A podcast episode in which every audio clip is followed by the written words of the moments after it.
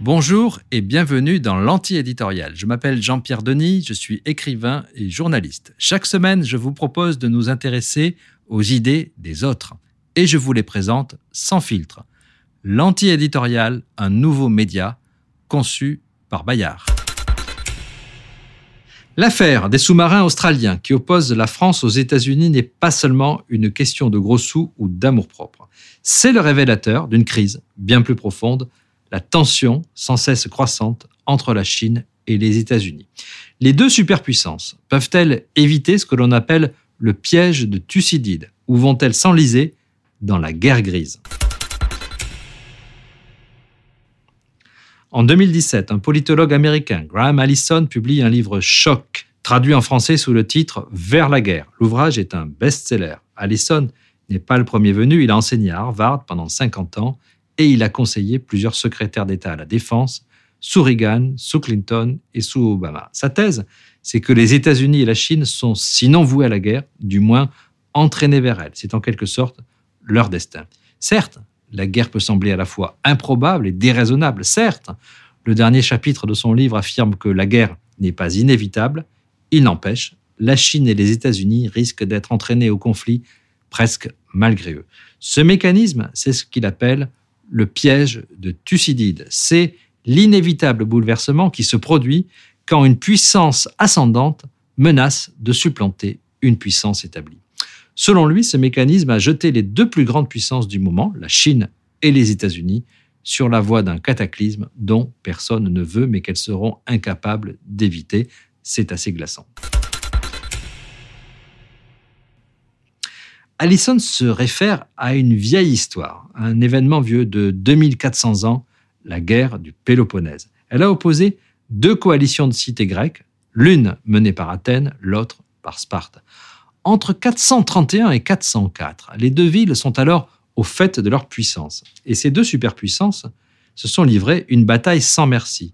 Un historien de l'époque, Thucydide, a raconté cette guerre avec un grand souci d'exactitude. Et surtout, il a essayé d'en comprendre les ressorts. Il aborde le sujet dans son Histoire de la guerre du Péloponnèse. La cause véritable mais non avouée en fut à mon avis la puissance à laquelle les Athéniens étaient parvenus et la crainte qu'ils inspiraient aux Lacédémoniens qui contraignit ceux-ci à la guerre. Dans cette longue phrase, tout est pesé, tout est pensé, tout est condensé. Un, la guerre a des ressorts objectifs qui échappent au discours officiel. Deux, elle a un caractère inéluctable. Thucydide par le bien de contraintes. Trois, il n'y a pas un agresseur et un agressé. La guerre obéit à un double phénomène, une double causalité. Elle commence des deux côtés, quoique de façon dissymétrique. Il y a d'un côté une puissance émergente qui devient trop vite, trop forte et trop conquérante, et il y a en face une puissance déclinante qui voit son hégémonie menacée et qui prend peur.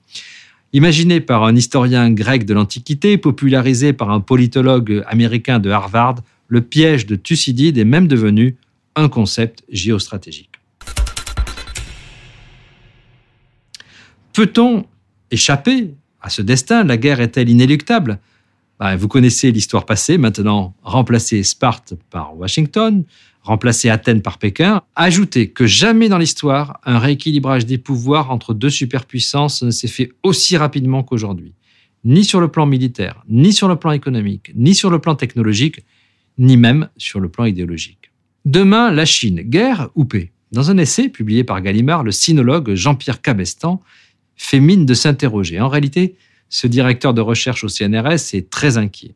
L'arrivée au pouvoir de Xi Jinping en 2012 a intensifié l'affirmation de la puissance chinoise. Pour Cabestan, son nationalisme est de plus en plus sourcilleux et revanchard, sa politique étrangère et de sécurité est chaque jour plus agressive et dominatrice. Le successeur de Mao, Deng Xiaoping, avait pour stratégie de passer sous les radars.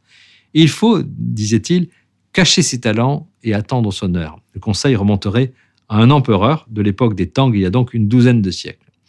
Désormais, avec Xi Jinping, plus question de se cacher, plus question d'attendre son heure. Il y a un peu partout dans la région, dit Cabestan, une accumulation de passion et de poudre, d'autant que la muse spectaculaire de l'armée chinoise, dont il passe les forces en revue et en détail, n'est pas terminée. L'objectif de la Chine c'est d'être la première puissance militaire et économique du monde à l'horizon de 2049, 100 ans après la prise de pouvoir par les communistes, c'est-à-dire en fait d'ici à peine une génération. Pour l'instant, bien sûr, les gesticulations, les pressions contre Taïwan, ce n'est pas l'amorce d'une invasion et le début d'une guerre mondiale, mais c'est déjà la guerre grise, celle qui ne dit pas son nom. La zone grise, c'est un concept assez récent, mais il s'est imposé en raison notamment des actions de la Russie et de la Chine.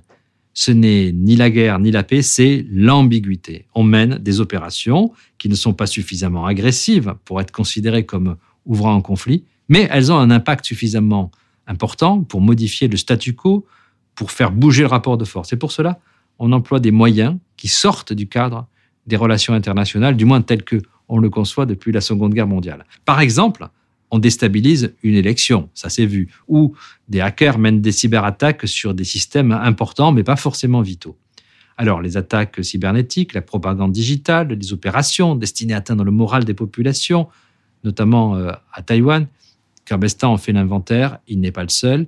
Faire face aux situations de zone grise serait devenu, ces dernières années, le principal défi de sécurité pour le Japon, c'est ce que j'ai lu dans la revue Défense nationale.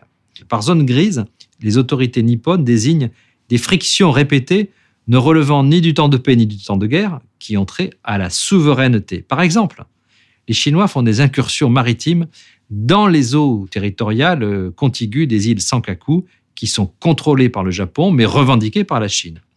Mais bien sûr, Pékin n'envoie pas de navires de guerre. La guerre grise, ça se pratique avec des gardes de côte ou alors simplement des bateaux de pêche.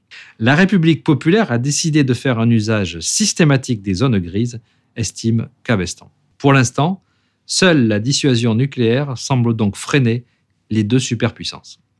Pensez-vous que la guerre sino-américaine est inévitable?